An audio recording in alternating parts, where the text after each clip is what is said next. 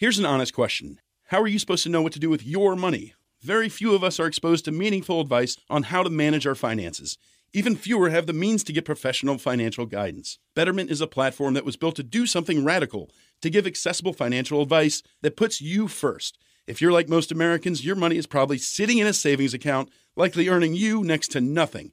Maybe you have an investment account that you're not really sure what to do with. Betterment can help you make sense of what to do with your money.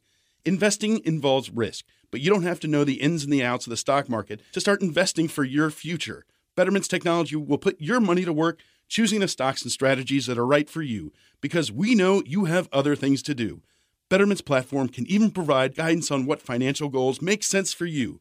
Give your money a new home with Betterment, peace of mind included. Download the Betterment app today. That's B E T T E R M E N T for the betterment of you. Hey amigos, ¿qué tal? Esto es un martes en la vida de... El día de hoy estamos con nuestros amigos Biciperros y es un grupo ciclista el cual lleva juntándose en el Parque Hundido desde 1985. Eh, los fundadores pues actualmente ya no están, pero tenemos la fortuna de estar hoy con alguno de los eh, más antaños, al cual tengo el gusto de conocer de hace tiempo y pues vamos a platicar con él. A mí se me hace una persona bastante relevante y pues vale mucho la pena que nos dé su objetivo y su perspectiva del ciclismo en ruta o cicloturismo. Entonces aquí estamos el día de hoy con Ernesto. ¿Cómo te llamas? Ernesto Frick Casas. Muy bien Ernesto. Y también está por acá nuestro amigo Sergio, Adela y Raúl. Este, ahorita vamos a platicar con ellos, pero primero vamos a empezar con el buen Ernesto. Eh, bueno, pues Ernesto, eh, en este caso, pues yo estaba platicando de los biciperros. Hace ratito fuera del micrófono estábamos platicando un poco de la historia y todo eso. ¿Nos podrías dar una breve historia de los biciperros? ¿Cómo empezaron? ¿Cómo decidieron juntarse en el eh, Parque Hundido? ¿Cómo decidieron hacer las salidas? ¿Cómo decidieron organizarse? ¿Y cómo decidieron llegar hasta hoy, que ya es un grupo que ya lleva 33 años, más o menos? De la historia que yo conozco, más o menos en, el, en 1985, se juntaron, un jugo, ¿no? Se juntaron este, un grupo de, de gentes para hacer un grupo que ellos querían que fuera un grupo político. O sea, llevar este, lo que nosotros lo llamamos borregos a las manifestaciones. ¿Pero en bicicleta o cuestión bicicle- No, era en bicicleta. Ok. Porque en, en ese tiempo empezaba el boom de la bicicleta. Este, eh, yo llegué al grupo en 1997. Ya, ya era un grupo ya formado. Es un grupo que se dedica, es- se llama eco- ecoturismo. Esto es conocer lugares cercanos a, al antiguamente Distrito Federal, hoy Ciudad de México, pueblitos y lugares cercanos. Me llamó mucho la atención y me gustó. Además de que el ambiente es pues, muy ameno, porque aquí no hay distinción, distinción ni de edades, ni de sexo, ni de cuánto ganas, ni de nada. Aquí todos somos parejos y, el am- y eso hace, eso mismo hace que el ambiente sea muy, muy ad hoc. Muy bien, Pollo, vente para acá para platicar contigo. No esté, arrímate al fogón, hombre. Ahorita vamos a platicar con Raúl Negrete. Este, ¿es pariente del Manolo o no? No, Muy bien, muy bien, Pollo. Pues platícanos, este, cómo llegaste a los biciperros, qué recuerdas de los biciperros y por qué te dicen el Pollo. Bueno, yo llegué al grupo en a mediados del 2002, más o menos por ahí así. Eh, ese día yo andaba por insurgentes y pues, vi pasar al grupo y dije, pues, ¿para dónde irán estos? Pero en ese tiempo yo no usaba casco y pues nada más salía a rodar así por, por hobby, ¿no? Así, para no estar ahí en casa haciéndote nada más qué hacer, ¿no? O no qué no hacer. Y los vi y ese día fueron a mm, los remedios. Y dije, los remedios, pues no, pues sí, sí sabía dónde era, pero las rutas, pues obviamente no, no sabes cómo son pesadas, medias o ligeras. Pero sí me encantó y desde esa vez este, pues empecé a conocer ahí gente que, que la verdad es pues, muy buena onda y todo, el grupo familiares, grupo que aquí no lucramos con nada, ni, ni menos ni político ni nada. Que es lo que más me, lo que más me gusta aquí, que, que es un grupo que pues aquí puede rodar cualquier persona, no tipo, aquí no discriminamos a nadie. Aunque algunos que otros dicen que somos medio sangrones, payasos, pero pues en todos lados se cuecen habas. Y pues de ahí que empecé a conocer a David, Ernesto, a Raúl, mi tocayo. y a personas que pues ya llevaban tiempo en la bicicleta y vas agarrando ahí este te vas pegando con ellos y vas agarrando experiencia y consejos y todo pero es un grupo muy muy padre llevo ya 13 años en el hecho de, aquí con ellos en el ciclismo y pues, cada ocho días este, nos preparamos para, para salir hay veces que no se puede pero es muy padre rodar aquí con ellos y este y en otros grupos o sea hemos rodado a varios lados, este, pero pues ahí es cada quien rueda como a, su, a su nivel. Y entonces yo pues también he participado en otros lados, en tanto eventos, carreras y otros grupos. Eh, como en el famosísimo gato, que antes era, no, más bien antes era el gato, ahora es el bicigallo, que recorre insurgentes y periférico y en su momento pues este pues ahí sí ya van ciclistas que le pegan un poquito más a la bici en cuanto a velocidad no así en experiencia o distancia. La, lo que caracteriza, caracteriza a biciperros pues es esa unión y camaradería que comenta Ernesto y Raúl en el cual hacen sus salidas dominicales con un plan o un programa anualizado organizado que tienen en su página que si no mal recuerdo es biciperros.org y este está en formato PDF y pueden acceder, bajar las rutas y pues es importante que, que pues midan, ¿no? Si van empezando en esto de la bici, pues vayan viendo eh, pues, qué ruta les queda doc. Y a ver Ernesto, ahora sí, perdón. Y que tenemos un programa anual.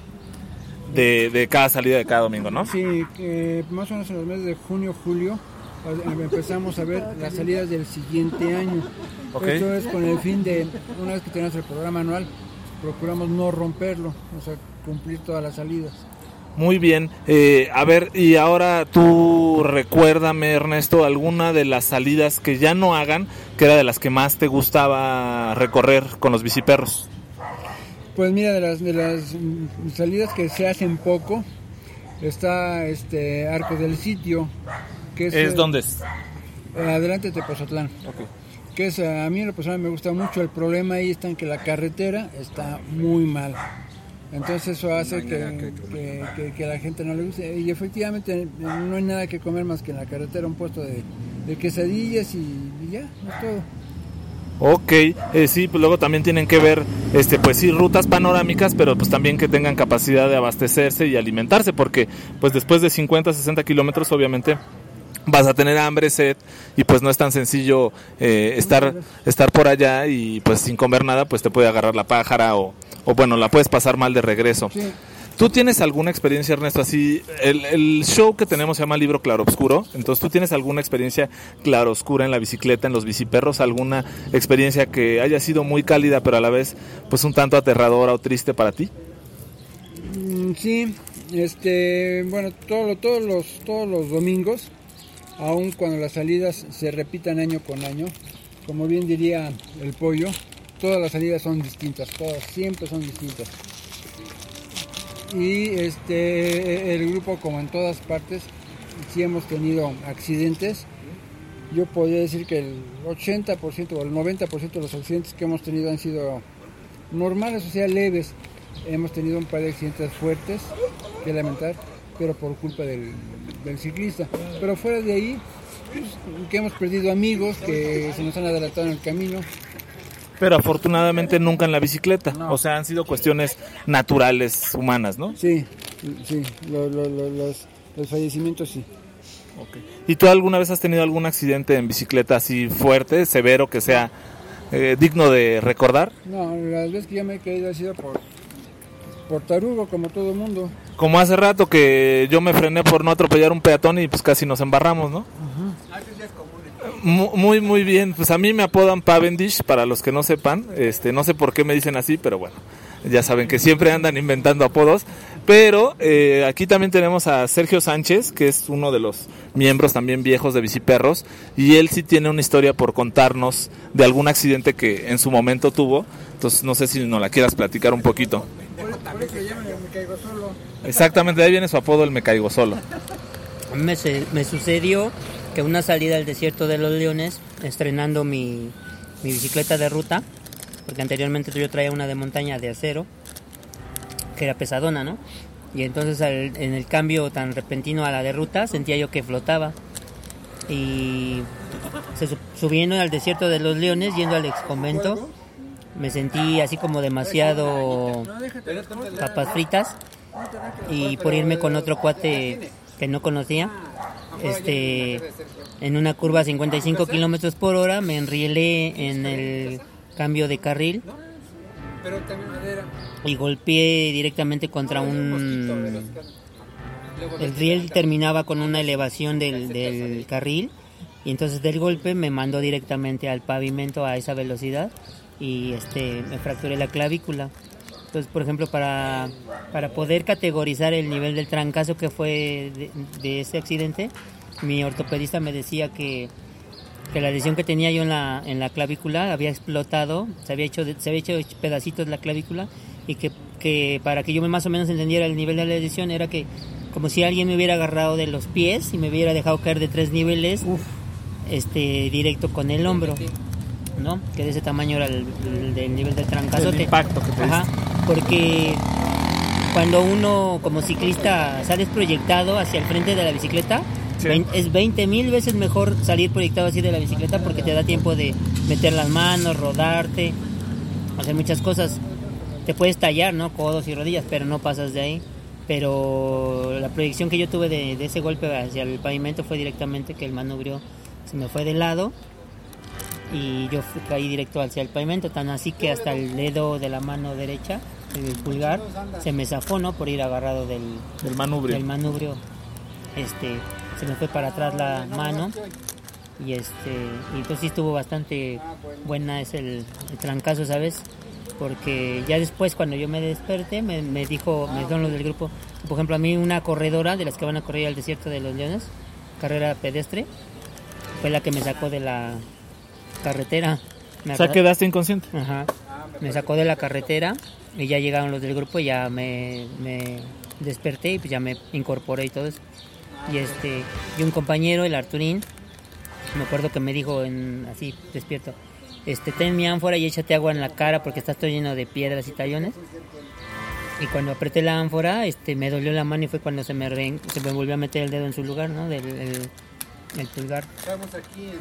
Este, y fue en una salida de un domingo que yo creo que más que el golpe, ya cuando estaba yo consciente de lo que había pasado, más que el golpe, lo que me sentía mal era porque les había echado a perder la salida al grupo ese día. Y es de las cosas que aprendí es eso, de que no porque tú quieras salir así a reventar y todo eso, debe uno ser consciente que como vas en un grupo, este también debes de valorar el tiempo y de los demás, ¿no? Hay que ser respetuoso en ese aspecto, ¿no? Claro, y más o menos cuánto tiempo te tardó recuperarte de esa lesión, Sergio. Eh, a mí me aventé, por ejemplo, me pasó ese domingo, ¿no? De la lesión. Me aventé del domingo al martes en hospitalizado. Luego el miércoles me operaron. El jueves me regresaron a mi casa y a partir de ahí me aventé un mes de, de rehabilitación y eso para poder volverme a subir a la bicicleta. Pero como a los 20 días ya estaba yo corriendo otra vez este carrera pedestre. Pero la bici como en un mes después ya la volviste a mes, tomar. Ajá, aunque decía el ortopedista que, que él su promedio de tiempo era como al mes y medio, ¿no? Que ya se puede uno volver a, a subir a la bici. Y este, pues yo me aventé menos, un mes.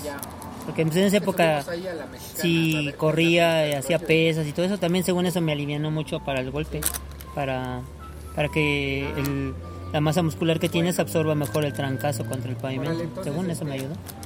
Muy bien, Sergio. ¿Y en algún momento te quedaron secuelas de ese accidente o cómo pudiste volver a retomar eh, la bici, no? Porque mucha gente igual agarra la bici y le pasa un accidente y la quiere dejar o ya le tiene siempre temor a los coches o a la gente que anda en la ciclopista y no se fija. O sea, como que te quedas ciscado. ¿Cómo fue ese proceso de readaptación a la bicicleta y volver a agarrar esa confianza? Bueno, lo curioso de, es- de eso, ahorita que mencionas lo de, de regresar a la bici, por ejemplo, yo me acuerdo que, que aparte de lo de la clavícula, en los subsecuentes días tenía pérdida de la memoria inmediata, ¿no? Por ejemplo, podía estar yo en el Facebook escribiendo algo y a las cuatro horas me contestaba algo alguien de lo que había escrito y yo decía, ¿yo cuando escribí eso, no? No recordaba yo que acababa, que había publicado algo o algo así, que porque tuve una conmoción cerebral y cosa que le recomiendo a todo el mundo traer el casco porque el golpe que yo me di en la cabeza aparte de la clavícula fue directamente en la 100 y el casco se reventó. Si no hubiera traído yo casco, yo creo que no me hubiera levantado de, de esa, ¿no? Entonces sí es muy cierto, perdón que te arrebaté la palabra, Sergio. Es muy cierto eso que el casco salva vidas. O sea, muchas muchas personas piensan que es un cliché o una moda o que nada más lo traemos para andar de faroles, pero realmente un casco sí puede hacer la diferencia entre que puedas continuar con vida y seguir en la bici a definitivamente quizá quedarte ahí. Sí, este, es que lo chistoso de eso es que, como dicen, todo, cada quien habla de cómo le va en la feria, ¿no? Entonces aquellos, todos aquellos que ruedan sin el casco, por ejemplo en la ciudad, que vas a trabajar y no te quieres no quieres usar casco porque pues ya vas peinado para llegar a la oficina, bla bla bla. Este el día no no piensan que el casco sea importante porque nunca les ha pasado nada. Y el día que sin querer una una leve caída que se caigan y golpee su cabeza contra el pavimento, nunca será lo mismo tener un, un, un elemento protector que esté entre tu cabeza y el pavimento que directamente tu, tu cabeza golpee el pavimento, ¿no? Este, y lamentablemente eso, que hasta que, les pase algo es como van a aprender que, que sí, exactamente el casco sirve para algo, ¿no? Muy bien, este Sergio, pues gracias por compartirnos esta historia y pues bueno, también que concientice a la gente que pues tienen que tener ciertas medidas de precaución y prevención, entre ellas indispensable el casco más que otra cosa. Y pues ahora vamos acá con el buen pollo, porque esperamos que nos pueda platicar este una pequeña y breve historia, aunque se me está echando a correr y no quiere que le, no quiere que le pregunte. Este cuéntanos, pollo, dos cosas. Una, ¿por qué te dicen el pollo? Y segundo, si nos quieres compartir aquella anécdota claroscura del centro ceremonial Otomí, tú sabes cuál, por la cual te hiciste muy famoso. Ah, Sí, estábamos contando la historia del pollo, ¿verdad? Porque no al pollo. La historia viene del pollo porque tenía mi bici que era totalmente amarilla. Y ¿Qué marca era esa bici? Eh, era una Benoto. Ya. Una, una bicicleta Benoto, pero era toda amarilla. ¿Fue tu primer gran amor en la bicicleta? Eh, no, yo empecé con una de montaña. Ok. Con una este, de montaña y después ya compré otra de ruta, pero estaba el cuadro muy grande para mí y esa ese es el, el cuadro, se lo obsequia a Ernesto. Entonces, ¿tu primer amor en la bici fue Ernesto? Eh, no, para nada. mi, amor, luego les platico de eso. Ha habido varias en la bici. y este, entonces la historia fue así de siempre usaba, bueno, tenía mi bici amarilla y el cual siempre cada ocho días pues tenía varios uniformes que eran amarillos. Y entonces de ahí salió eh, un amigo que se llama Pablo también, que luego ya no viene Talavis y él me empezó a decir el pollo y el pollo. entonces de ahí salió el, hecho del pollo, porque él me dice en el pollo, o sea, porque siempre vestía de amarillo. Y la bici pues era amarilla. Entonces no era por las patitas de pollo o porque dejas bien cochino donde comes o cosas así. No, no tanto, no era por eso ni porque camino por los zapatos con las placas, no tampoco. Era así por el uniforme y la bici que siempre usaba de amarillo. Muy bien, antes los biciperros, hace algunos 3, 4 años o más, igual me equivoco, hacían una salida al centro ceremonial Otomí, se iban a observatorio, agarraban el camión a Toluca y de Toluca pues ya se iban para subir hacia, hacia el centro ceremonial Otomí. Tú tienes una historia de las más este representativas y llamativas. Antes antes del Facebook, que ya la hemos visto en Colombia en unos triatletas les pasó algo similar pero aquí al pollo le pasó algo parecido. A ver, cuéntanos cómo fue eso. Pues sí, tienes razón, ese día sí íbamos para Centro Llama Tomí, que agarramos el camión en el observatorio y bajamos en Toluca y ahí pedaleábamos. Ahora, este, bueno, así era antes, ¿no? Por el grupo, porque pues, la convivencia, el relajo en el camión y todo, ¿no? Y ese día llegamos a Toluca eh, y ahí empezamos a rodar hacia el centro de pero como es costumbre y ya aquí en este grupo es de que algunos rodan un poquito más a otra velocidad, otros se van quedando, pero no muy lejos. Y decidimos, un, un amigo Paco también que ya no viene, que se llama el Paquito, un amigo de nosotros, eh, reprendimos la, la huida entre los dos y encontramos a un señor que iba rodando en su bicicleta de, pues era, pues yo creo que pues de fierro, no sé qué era, pero señor con botitas, mezclilla, sombrero, guayabera. No, no tu look acá de ciclista profesional que traes, sino más bien este amateur el señor se veía. Es un señor, un señor pues, de esos de pueblerinos, ¿no? De que pues yo creo que cada dos o diario o cada ocho días han de subir hacia allá, hacia el centro de Otomí, pero pues ahí nos pegamos con él y este pues ambos este empezamos a los tres empezamos a subir Pero pues o sea, como empezamos a subir todo, dije, no, ese señor no me va a aguantar de aquí a allá o X cosas.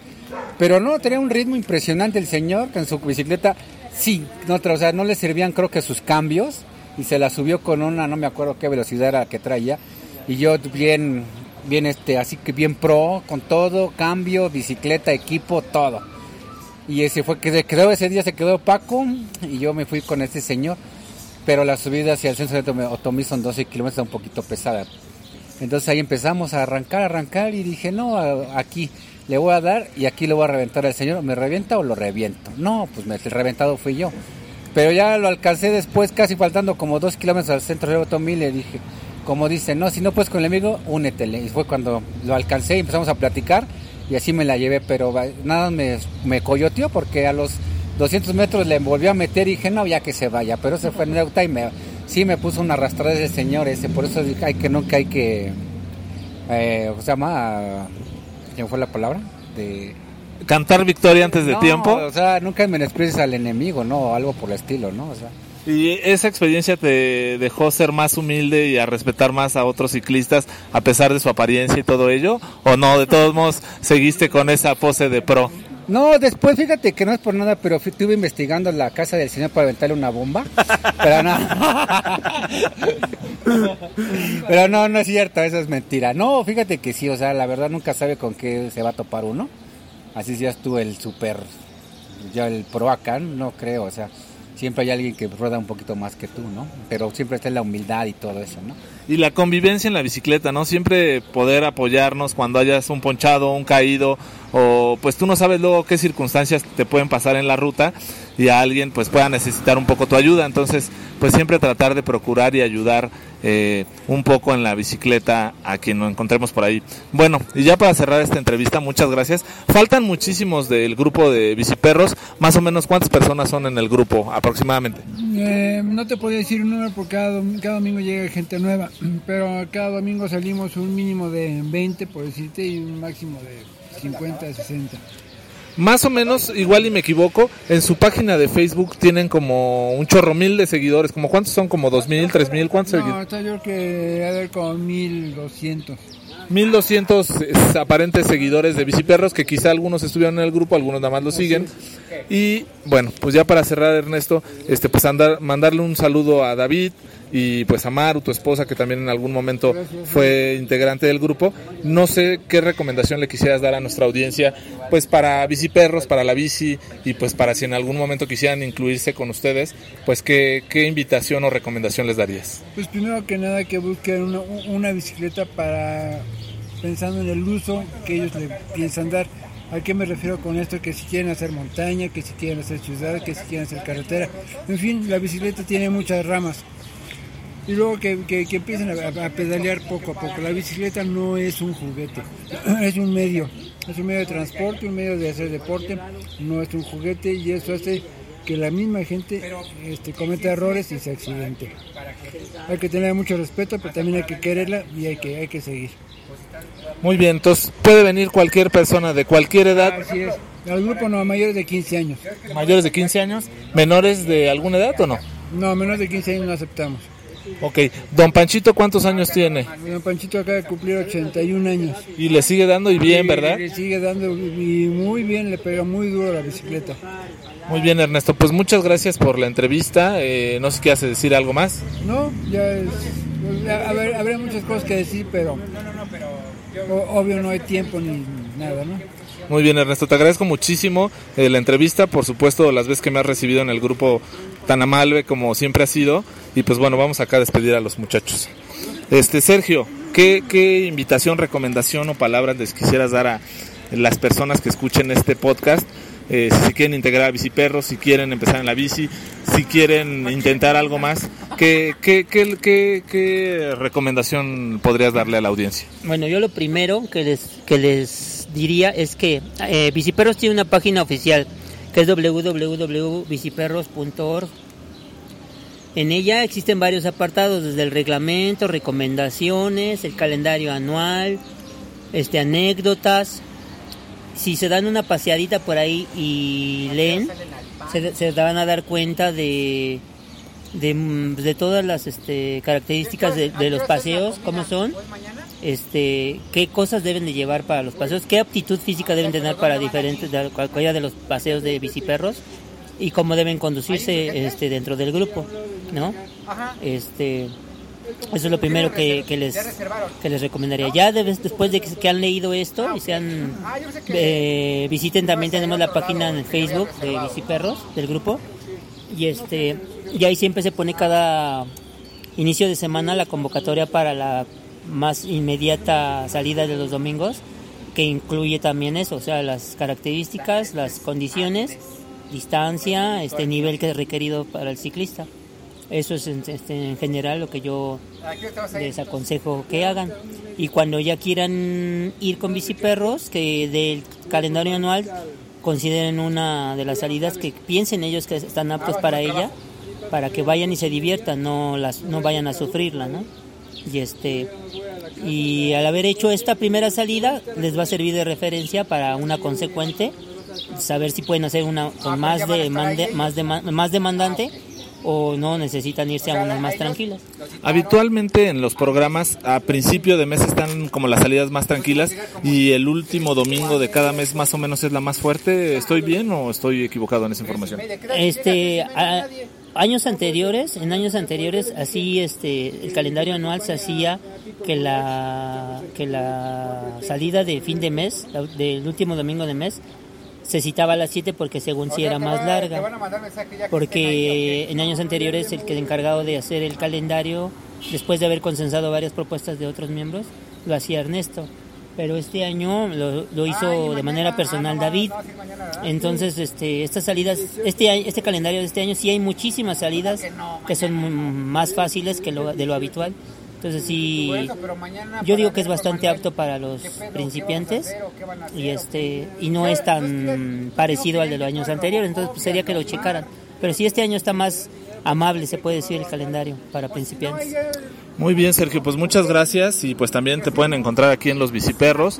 Y ahora pues vamos con eh, una de las integrantes eh, del grupo Biciperros que yo tuve el gusto de conocer hace un par de años, Adela Covarrubias. Y ella pues tiene una historia previa, no me la sé mucho, pero es, estaba en el, en el ciclismo en la UNAM, algo así.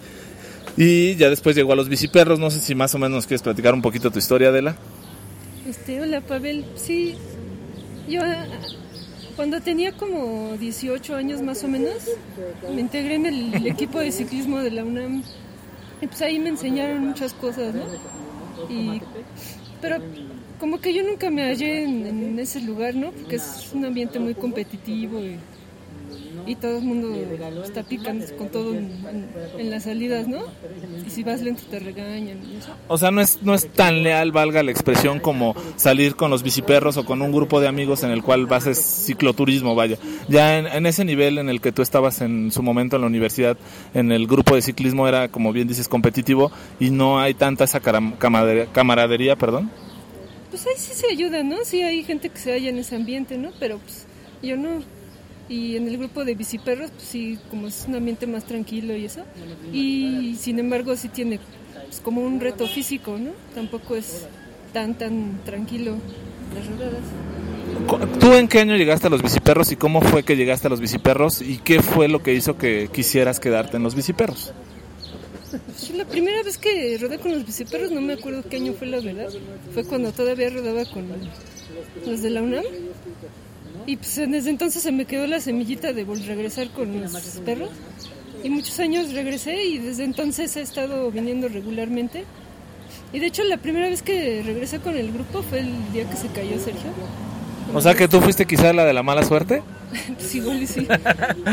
Muy bien, Adela. Oye, yo la verdad es que te tengo que reconocer, pedaleas muy bien las veces, pues, tú recuerdas cuando subíamos al desierto y todo, tienes una gran cadencia, un gran ritmo para subir, eh, andas muy bien en plano también. ¿Qué invitación tú le darías a las mujeres? Digo, sí podría ser un- una imagen tú a seguir, ¿no? La verdad es porque sí le das muy bien como, como ciclista, eh, para que se integren a los biciperros y se animen a venir, porque hay que ser honestos, ¿no? En el grupo biciperros, pues sí, la gran mayoría son hombres, no hay tantas mujeres. ¿Qué, qué invitación o qué recomendación le darías a las amigas para que vinieran y se juntaran a biciperros? Pues en general no solo para que roden en biciperros, sino para que se animen a rodar en la ciudad donde sea. Pues que le pierdan el miedo, ¿no? Que es algo que detiene a, a muchas chavas. Que le pierdan el miedo a salir en la calle y también que le pierdan el miedo a, la mecánica, a cambiar las llantas. Y también que le pierdan el miedo a, esforzarse, ¿no? Que no porque sean mujeres no pueden ser tan rápidas como los hombres, ¿no? Tú eres el vivo ejemplo de que puede ser igual o mucho más rápida que muchos de nosotros. Este, muchas gracias Adela. Y pues ya nada más vamos a despedirnos acá del galán, o bueno, lo que quedaba de galán.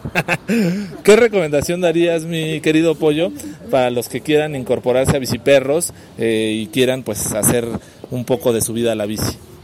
Pues yo creo que ya han compartido varios puntos de, invitaciones y todo.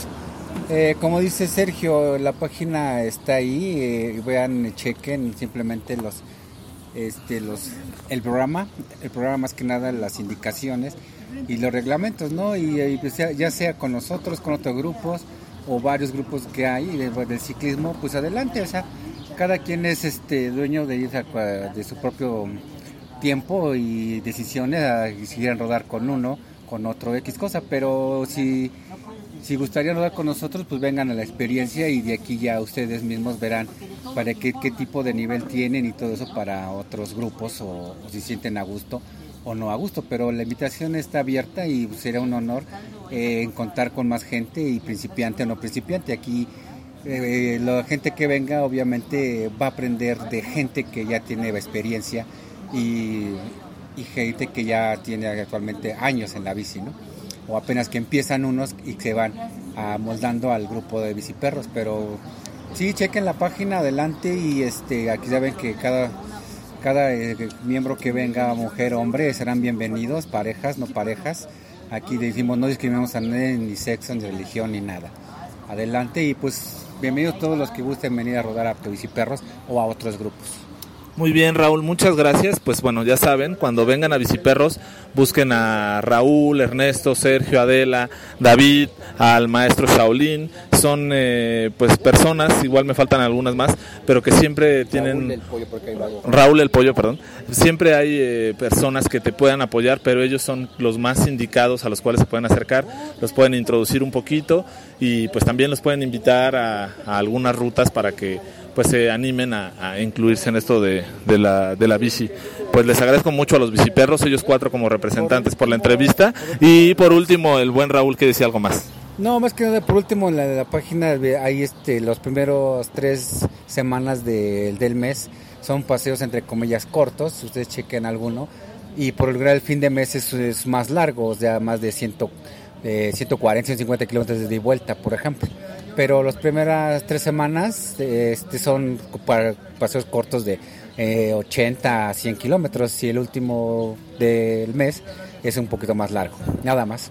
Más o menos a qué velocidad media ruedan los paseos para que se dé idea a la gente si quiere venir. Pues aquí el ritmo promedio que estamos manejando ya es de un 25 por hora en los paseos cortos. Ah, Obviamente hay gente que, que le da un poquito más de 25, pero la, la velocidad mínima, o sea que para rodar en un grupo con nosotros eh, y que no se vaya quedando son 25 kilómetros por hora máximo la, la, la velocidad promedio. Muy bien, pues muchas gracias por escucharnos, por este sintonizar un martes en la vida de, hoy fue un martes en la vida de los biciperros y pues no sé si quieras mandar saludos a alguna amiga, algún conocido, algún pariente, Raúl. No, pues solamente un saludo a todos los que nos van a escuchar y pues estamos aquí en Biciperros. Vientos, muchas gracias y nos estamos escuchando. We've got all the news right here. I'm gonna stop you right there. I see you about to settle on a day old donut for breakfast. Well, this is a chicken intervention. Cause McChicken biscuits and chicken McGriddles are now at McDonald's. So just hit that drive through and change your life. For breakfast, you got this. Wake up breakfast. Say good morning to McChicken for breakfast. Right now at your local McDonald's, you can mix and match two chicken McGriddles or McChicken biscuits for just $3. Price and participation may vary at participating McDonald's for a limited time.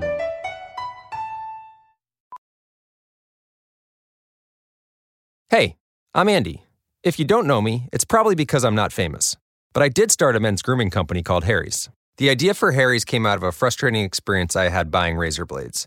Most brands were overpriced, overdesigned, and out of touch. At Harry's, our approach is simple. Here's our secret We make sharp, durable blades and sell them at honest prices for as low as $2 each. We care about quality so much that we do some crazy things, like buy a world class German blade factory. Obsessing over every detail means we're confident in offering a 100% quality guarantee. Millions of guys have already made the switch to Harry's, so thank you if you're one of them. And if you're not, we hope you give us a try with this special offer. Get a Harry starter set with a five blade razor, weighted handle, shave gel, and a travel cover, all for just three bucks plus free shipping. Just go to harrys.com and enter 5000 at checkout. That's harrys.com, code 5000. Enjoy!